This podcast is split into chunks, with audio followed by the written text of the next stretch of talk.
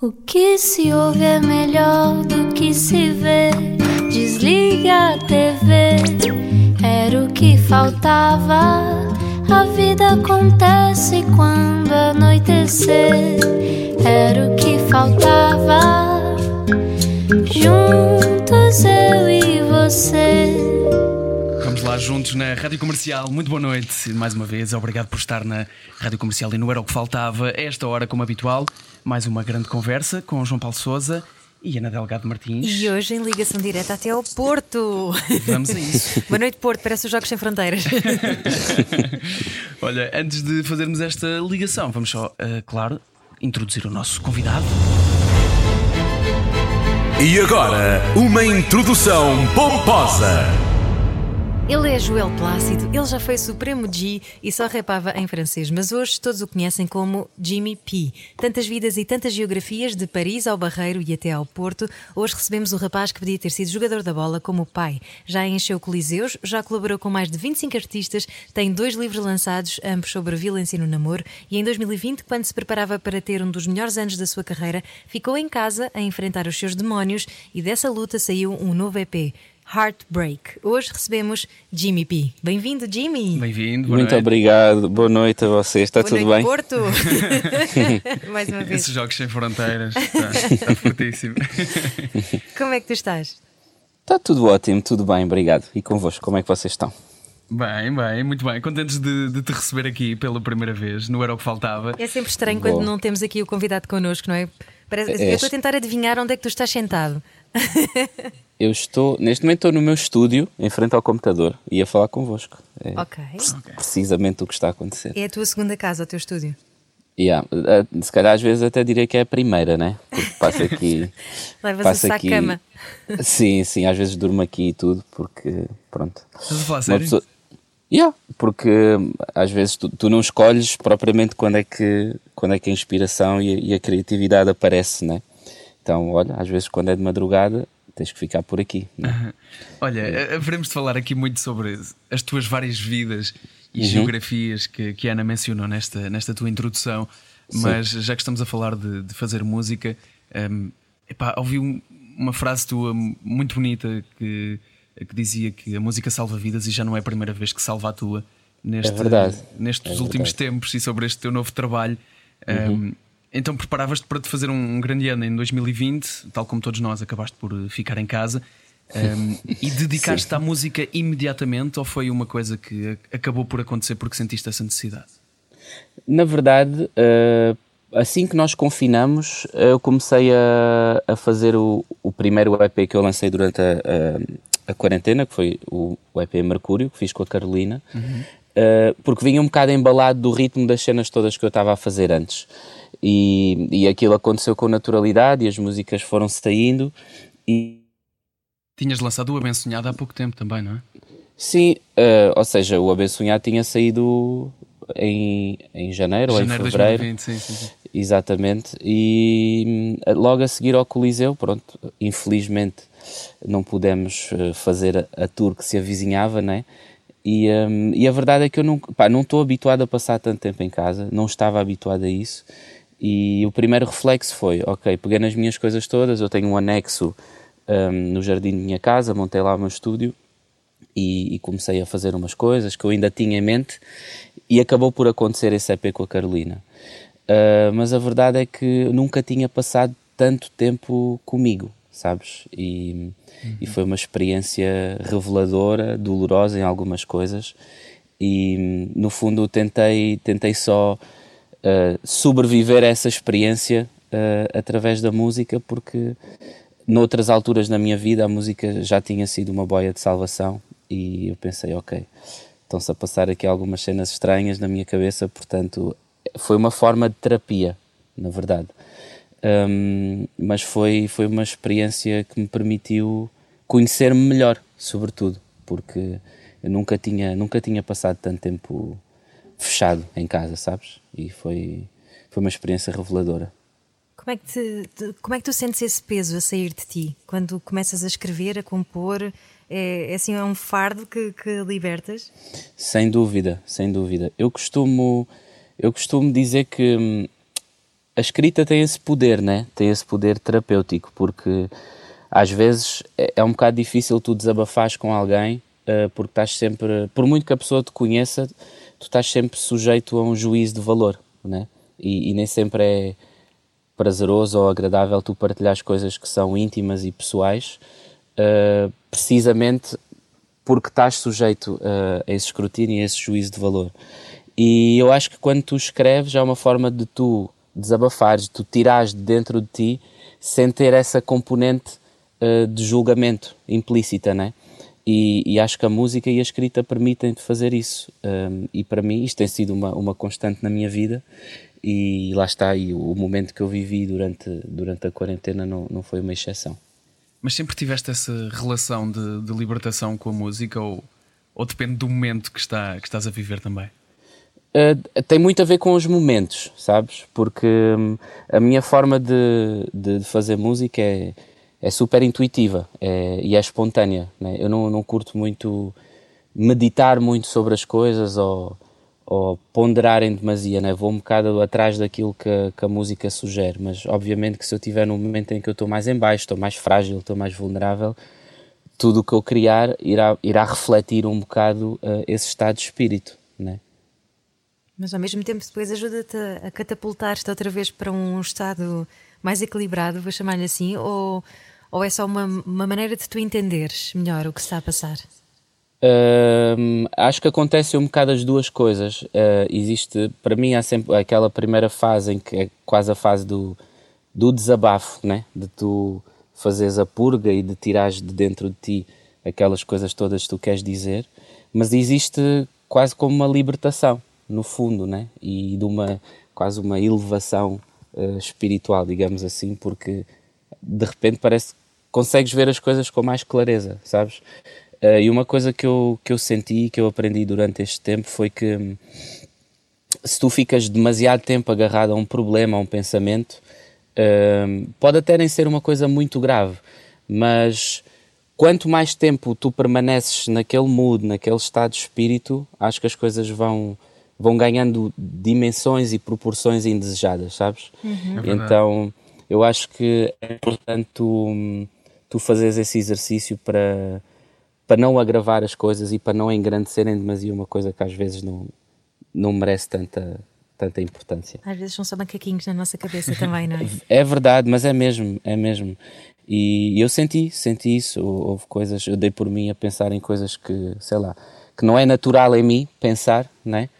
E, e senti isso que quanto mais tempo eu passava com aquilo, mais, ou pior aquilo me fazia neste caso e pensei, ok, eu não posso guardar estas coisas comigo porque eu não sou esta pessoa, né? Então ia fazendo esse exercício de forma contínua, de forma a, a libertar-me, a, a limpar-me espiritualmente.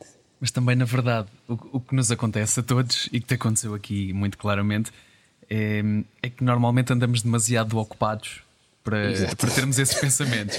E é verdade, é verdade. 10 anos a ocupar-te bastante.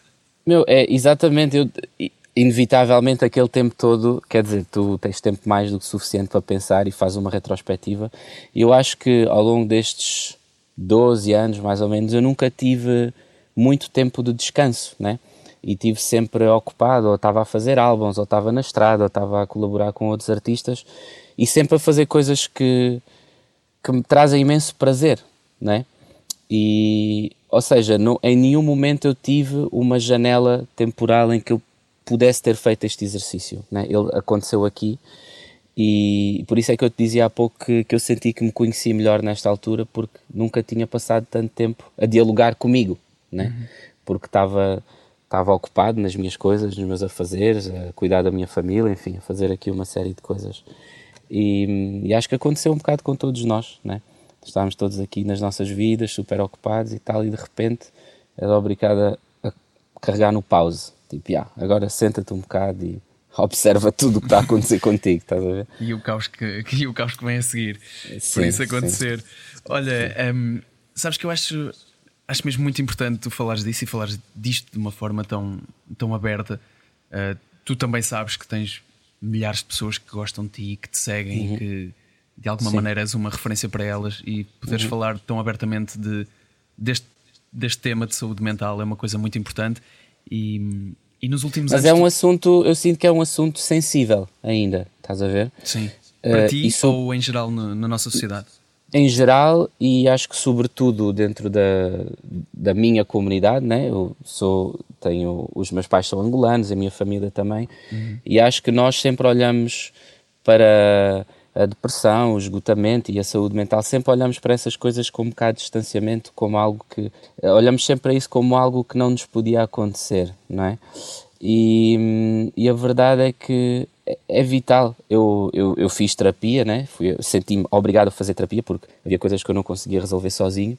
E a primeira coisa que a minha terapeuta me disse foi, foi precisamente essa: que é, então as pessoas vão ao nutricionista porque querem ter uma alimentação saudável, as pessoas vão ao ginásio porque querem eh, ser saudáveis e ter um físico bonito e tudo mais. Eh, então, e a cabeça? Quer dizer, as pessoas.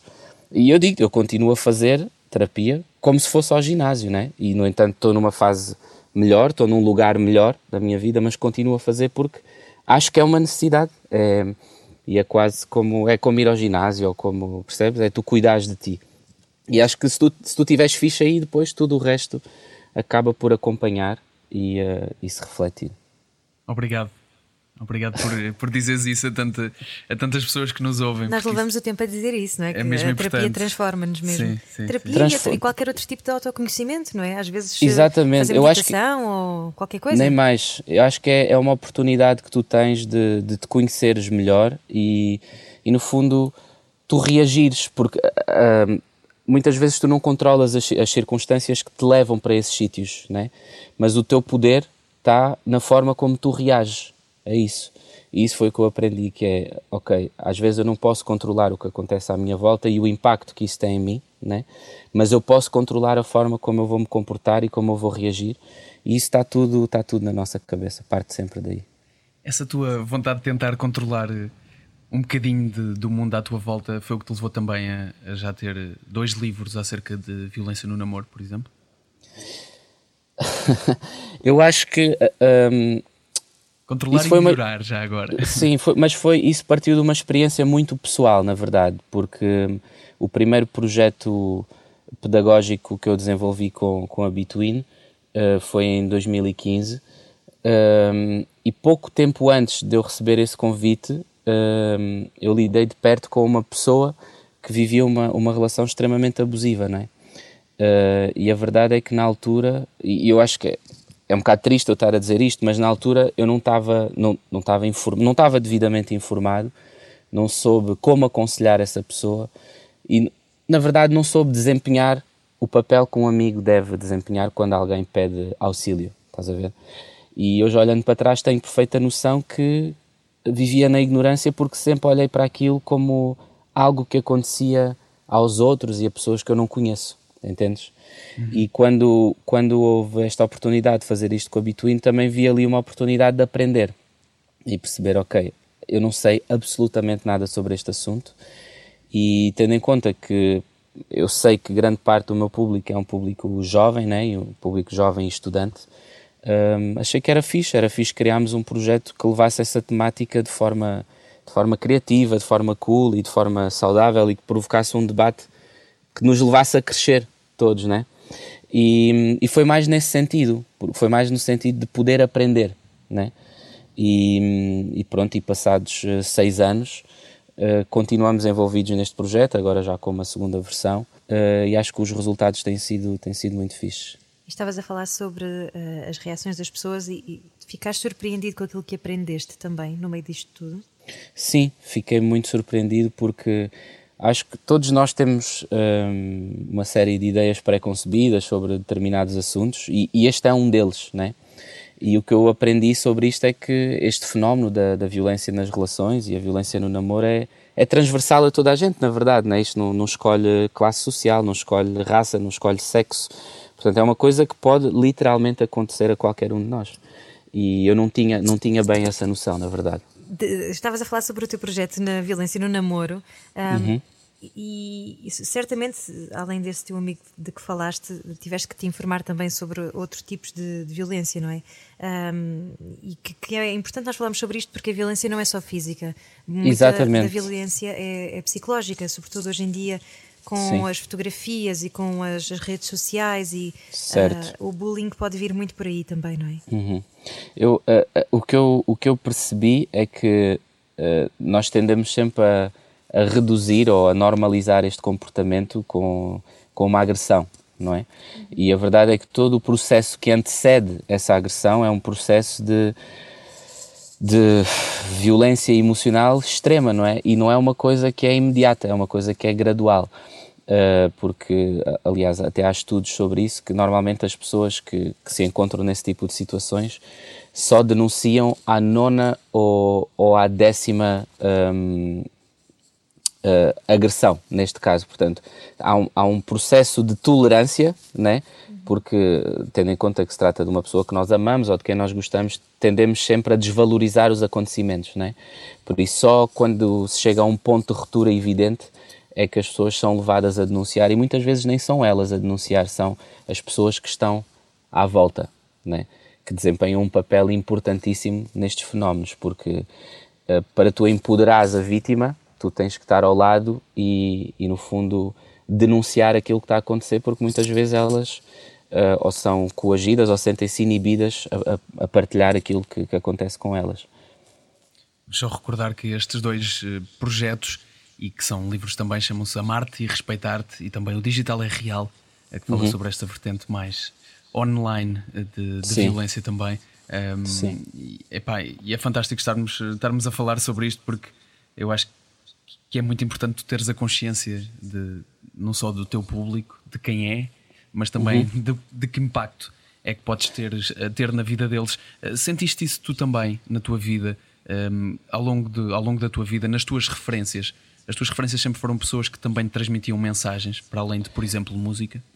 Sim, sem dúvida. Uh, não só os artistas, não só os músicos que eu admiro, né, mas as pessoas que, que eu tenho como referências, todas elas trouxeram algo super importante para a minha vida.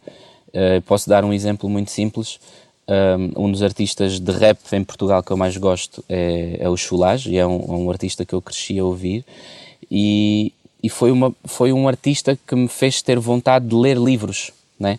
Eu comecei a ser um leitor ávido a partir do momento que comecei a ouvir os álbuns do Chulage, porque o vocabulário dele era tão rico e as, e as figuras de estilo que ele usava eram tão fixes que eu pensei, fogo, eu gostava de falar como este gajo, estás a ver? E, e ele usava palavras que eu não sabia, então comecei a ir mais ao dicionário, comecei a ler mais livros sobre determinadas temáticas e acredito que as pessoas, quando, quando têm um papel de referência, conseguem ter esse, esse impacto na vida das pessoas. E, e está aí um exemplo de um artista que teve esse impacto na minha vida. É como se estivesse a dar a mão às pessoas ao mesmo tempo, não é? Os teus eh, fãs, tens, tens, muitos de várias idades, não é? Mas muitos jovens também que se calhar precisam de ter alguém mais velho e que eles admirem Sim. a dizer-lhes: olha, isto não é fixe. Sim, eu acho que há uma diferença muito grande. Uh, e, e, isso eu senti na, nas apresentações que, que nós fizemos deste projeto, que hum, eu acho que uma coisa é tu estás numa sala de aula com um professor que tu vês todos os dias e esse professor tentar eh, abordar esta temática, não é? Uhum. Outra coisa é tu teres alguém de, que tu vês, que tu admiras, uh, com uma certa distância, não é? Uh, e de repente tens essa pessoa perto de ti a falar de um assunto que no fundo acontece com alguma frequência na tua vida, na vida dos teus amigos ou dos teus familiares. E acho que é uma perspectiva completamente diferente, né? Porque de repente está ali a pessoa cujas músicas tu conheces e as letras e por aí fora. E, e, há essa relação de, de, intimidade e de proximidade que não é possível, por exemplo, tu teres num concerto, né? Uhum. Porque é, há muito mais gente, é mais impessoal e nem sempre tu tens a oportunidade de estar com, com um artista. E aqui tu podes estar de perto uh, a debater até estas coisas com alguém que tu, que tu respeitas e que tu aprecias. Por isso acho que o impacto vem principalmente daí. É quase um espírito de missão também que tu tens, Jimmy P. Uh, sim, sem, isso às vezes pode ter uma conotação um bocado pretenciosa, né? mas, mas, mas eu acredito que, que é possível tu fazeres uh, a diferença com coisas que são simples, né? E, e, eu acho que se de alguma forma eu tenho alguma notoriedade, alguma exposição associada ao meu nome e à minha carreira, então acho que ela pode e deve ser usada para, para servir um propósito que é, que é maior do que todos nós, que neste caso é o bem-estar das pessoas, né? E, e, acho que nesta altura, é o que eu digo normalmente nestas apresentações, há um público que é maioritariamente adolescente, que é, a adolescência é, são os melhores anos das nossas vidas, não é? E viver esses anos bem, com qualidade, é tu viveres as tuas relações com qualidade. Isso é tu saberes quem é que serve os teus interesses emocionais e, e perceberes o que é que é estar numa relação saudável e desconstruir esses comportamentos que, que, no fundo, podem, podem comprometer a forma como tu vives as tuas relações futuras, não é? Essa é uma altura mesmo muito importante. Pode ser os melhores anos, mas também pode ser a altura em que os aprendemos piores. muita coisa errada. Exatamente. E, e que ficamos exatamente. com referências para o resto da vida que podem não ser as melhores. E, e é, é, muito bonito estares a falar uh, sobre isto. Estavas a falar aí sobre essa intimidade que uhum. consegues criar neste tipo de, de, projetos com as pessoas que, que te seguem, gostam de ti, gostam do teu trabalho e te admiram. Como é Sim. é que alguém mais. Estou aqui a tentar arranjar um sinónimo para tímido. Um, uhum. Lida com isto. tu és calminho, pelo menos. Gostas de estar no teu cantinho, do que eu conheço Sim. de ti. Eu acho que até é mais simples, na verdade, sabes? Porque tu. Isto, estas circunstâncias levam-te a relacionar-te com as pessoas numa perspectiva muito mais pessoal, sabes? Isso intimida-te menos? Muito menos. Para mim, intimida muito mais uh, estar uh, perante uma plateia de 100 pessoas em que vou falar sobre este assunto, até porque cantar é aquilo que eu sei fazer, estás a ver? Então, quando, quando eu tenho que.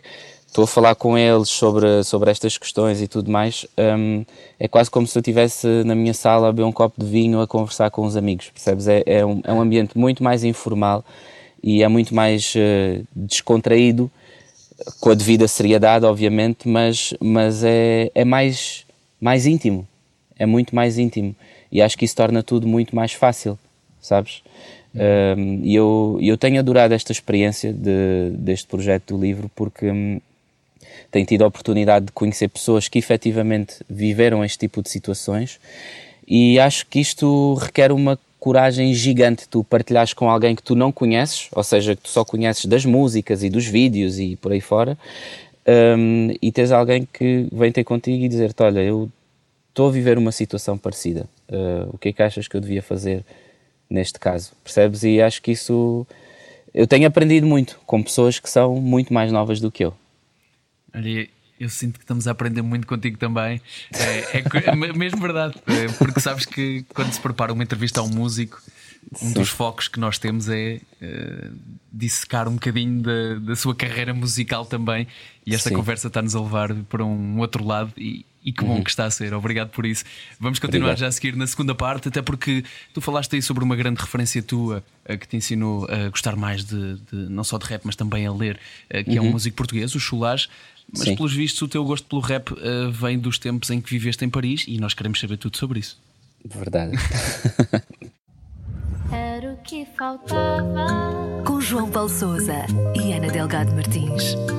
Juntos eu e você. Juntos na Rádio Comercial, neste Era o que Faltava, estamos à conversa com Jimmy P e depois de falarmos sobre o seu mais recente trabalho e também sobre os dois livros e projetos uh, que abordam o tema da violência no namoro, deixámos aqui uh, para conversar para esta segunda parte a tua adolescência, que também já tanto uhum. falaste sobre ela, onde Sim. tu começaste a ganhar este gosto pela, pela música, em particular pelo rap, nos tempos em que viveste em Paris, é isso? É verdade, é verdade. Uh, eu acho que esse foi, foi um período muito importante da minha vida, uh, na medida em que, para começar, formou uh, a minha identidade como pessoa, né? porque uhum. não sei se vocês já estiveram em Paris, mas aquela cidade é uma cidade absolutamente incrível, é multicultural, é, é, incrível. Aliás, eu cheguei ontem à noite de Paris.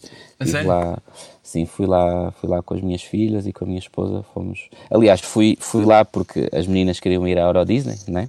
Então tive que levá-las à Disney, mas aproveitei também para levá-las ao sítio onde eu cresci, para lhes mostrar a escola onde eu andei e tudo. Tens uh, referências e pessoas e amigos eh, que ainda vivem por lá?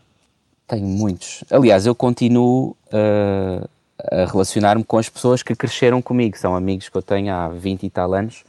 Um, e continuo, os meus amigos da adolescência uh, continuam todos lá. Porque eu não sei se tu sabes, mas eu vivia numa cidade tem a terceira maior comunidade portuguesa em Paris, uhum. que é, é, uma cidade chamada Saint-Maur-des-Fossés. E um, grande parte dos meus amigos são filhos de portugueses, né? Portanto, quando nós fomos para lá viver, os meus pais instalaram-se naquela cidade e pronto, eu passei lá 10 anos da minha vida e, e, e adoro aquele sítio. É um então sítio... foi, foi Paris que te aproximou mais de, de Portugal, na verdade? É que uh, tinhas falado há pouco que os teus pais têm raízes uh, angolanas. Eu não certo. sei se cresceste perto de uma comunidade mais uh, angolana quando vivias cá. Sim, porque aqui sempre vivi perto da minha família, dos meus avós, não é? Uh, mas, mas eu sempre falei português em casa. Mesmo, imagina, em França, uh, muitos dos meus amigos nem sequer falavam português em casa, mesmo os filhos de, de portugueses, né? Uh, e era uma coisa que a minha mãe fazia questão de salientar, era que em casa só se falava português, não se falava francês. Então, eu tenho amigos que são filhos de portugueses, mas não sabem sequer falar português, entendes? Tu foste em alturas muito marcantes também para lá, não é? Aos 6 anos e depois voltas aos 16 para cá. Sim. São assim umas, umas idades de tampão quase, né? Quando entras para a escola, de repente Exato. vais falar uma língua nova. Como é que isso foi? Foi, eu acho que o, o processo de aprendizagem foi muito simples porque eu senti-me logo integrado, sabes? Uh, pelo facto de haver muitos portugueses à nossa volta e os meus pais também já terem muitos amigos portugueses que viviam lá, essa integração foi super simples e eu lembro-me que o, o, processo de aprendizagem foi, foi muito rápido, foi mesmo muito rápido. E óbvio que eu não convivia só com portugueses, né? convivia também com, com, com brasileiros, com árabes, com, enfim, com pessoas de todo o tipo de nacionalidade. E acho que isso é super saudável quando tu cresces, que é tu estás exposto a essa, essa diversidade. Né? Isso dá-te um bocado mais abertura de espírito uh, para tu aceitares e, e, valorizares aquilo que é diferente de ti, aparentemente. Né? E, e foi lá que começaste também a, a fazer música ou lá só querias saber de futebol? Uhum. O, futebol nessa altura fazia ocupava muito espaço na minha vida, ocupava mesmo muito espaço. Eu jogava lá num, num clube que era os Lusitanos de Saint-Maur, né? que era um clube fundado por portugueses e uma vez mais havia esse sentido de comunidade, né? Uhum. E, e, o futebol ocupava mesmo muito tempo e muito espaço na minha vida. E, mas foi mais ou menos nessa altura que eu comecei a descobrir uh, o rap, né?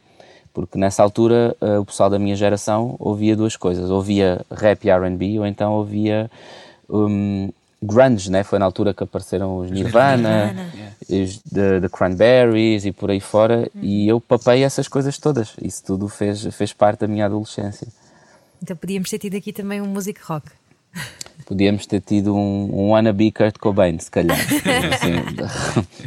Olha, e depois, eh, aos 16, voltas para Portugal eu, eu, também mudei de casa mais ou menos com essa idade, mas foi só de okay. Lisboa para o Algarve, não é? Mas é uma uhum. idade bastante vá, vulnerável, vou chamar-lhe assim, porque sim, estamos na adolescência, sim. temos os nossos melhores amigos que, que, são os melhores amigos da vida e de repente temos que fazer novos amigos.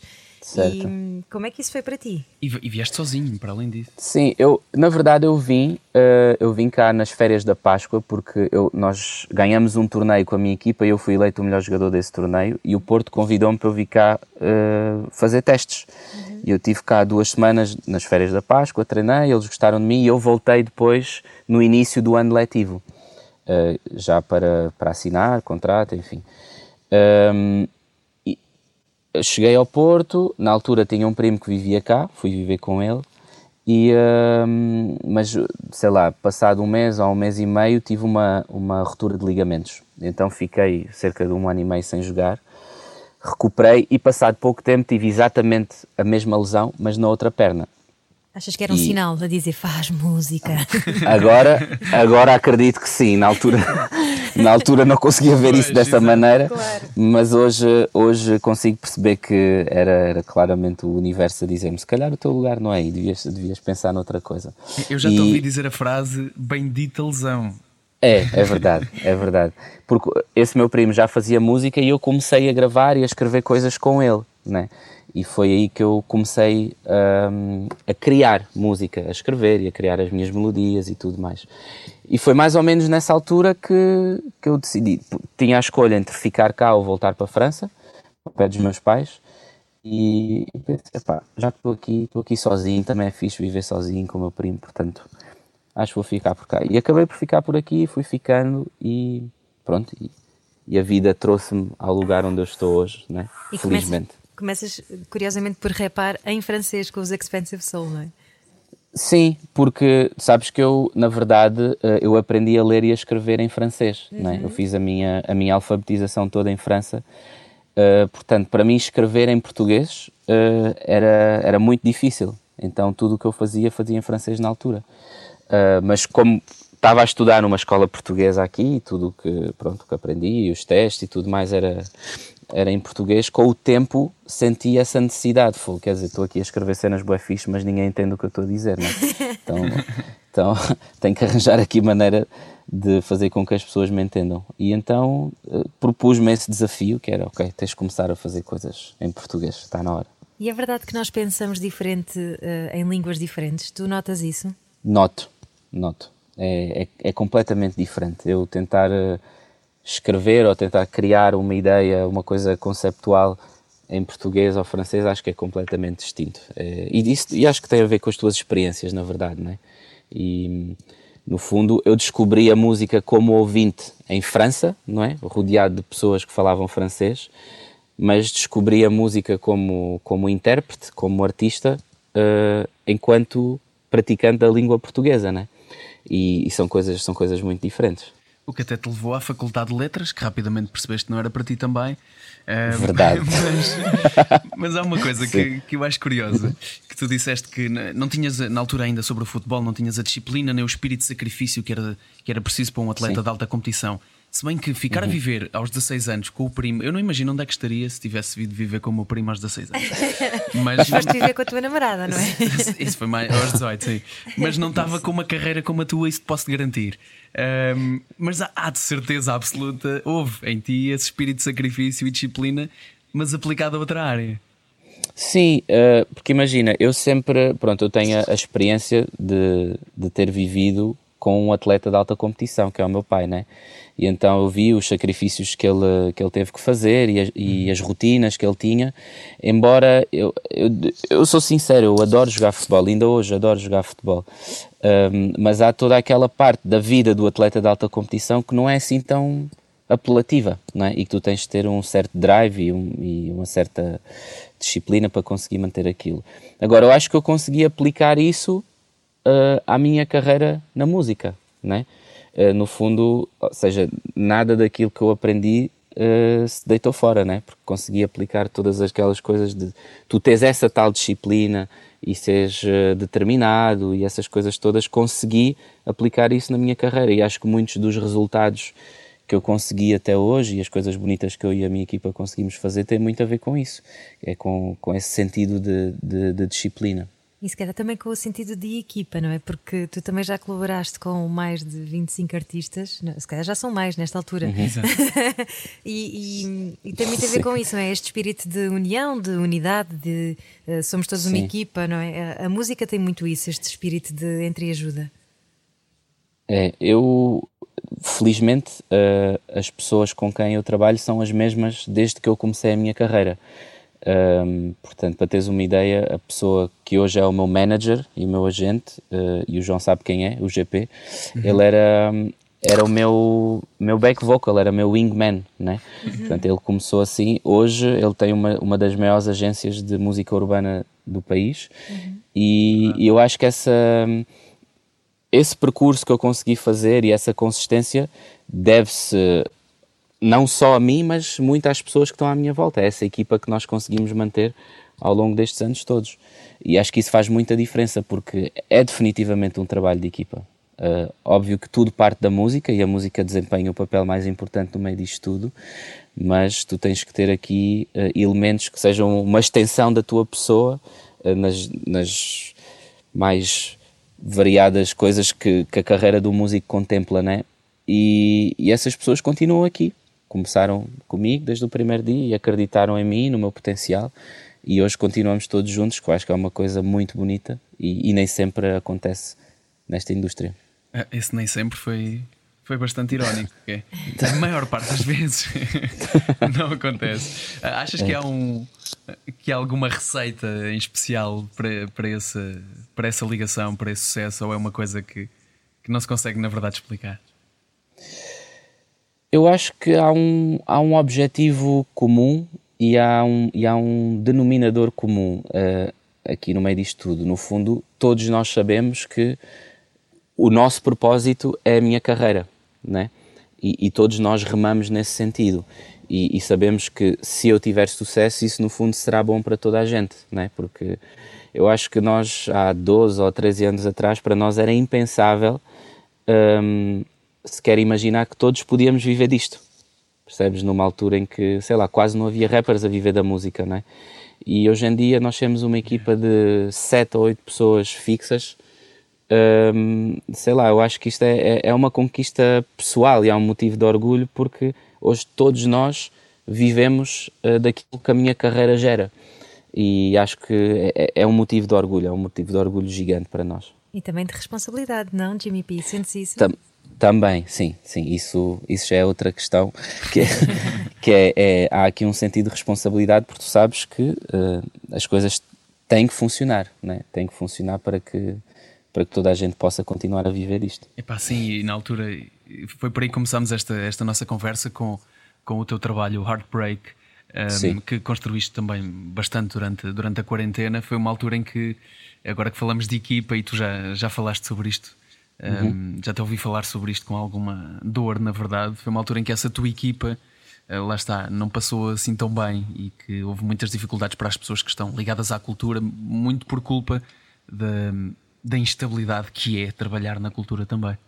Certo, eu sabes, eu acho que a quarentena trouxe à tona todas as fragilidades que existem nesta indústria, uh, porque eu tenho, por exemplo, na minha equipa os meus técnicos de som e o técnico, de luz, por exemplo, e a malta que faz estrada, são pessoas que estão há 20 anos nesta indústria né? e que de repente vem uma pandemia e são pessoas que ficaram totalmente desprotegidas.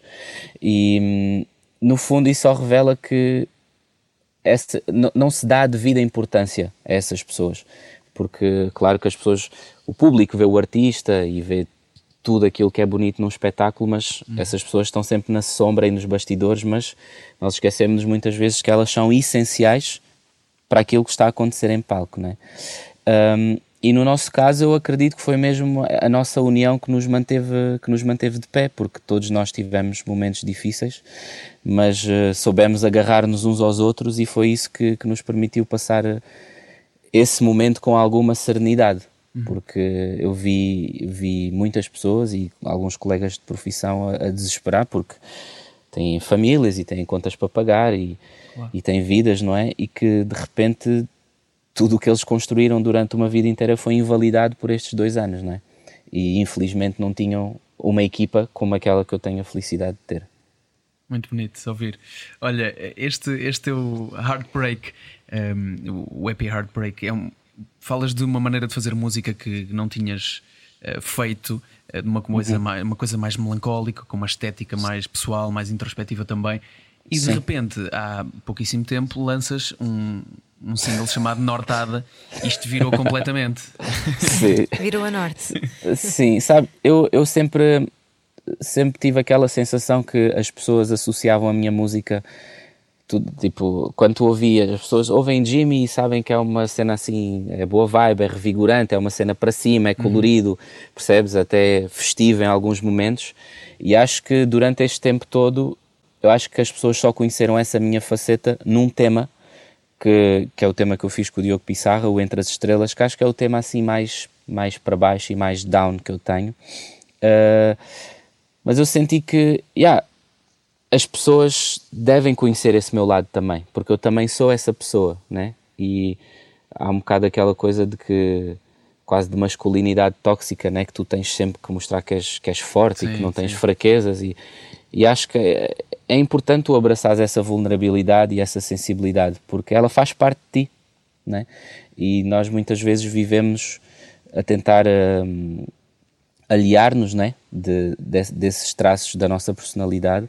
E eu senti que era importante eu fazer isso, até porque eu estava naquele momento e não ia conseguir fazer música alegre e colorida na, Sim, naquele momento, no, no estado em que eu estava. Exatamente, não ia soar natural.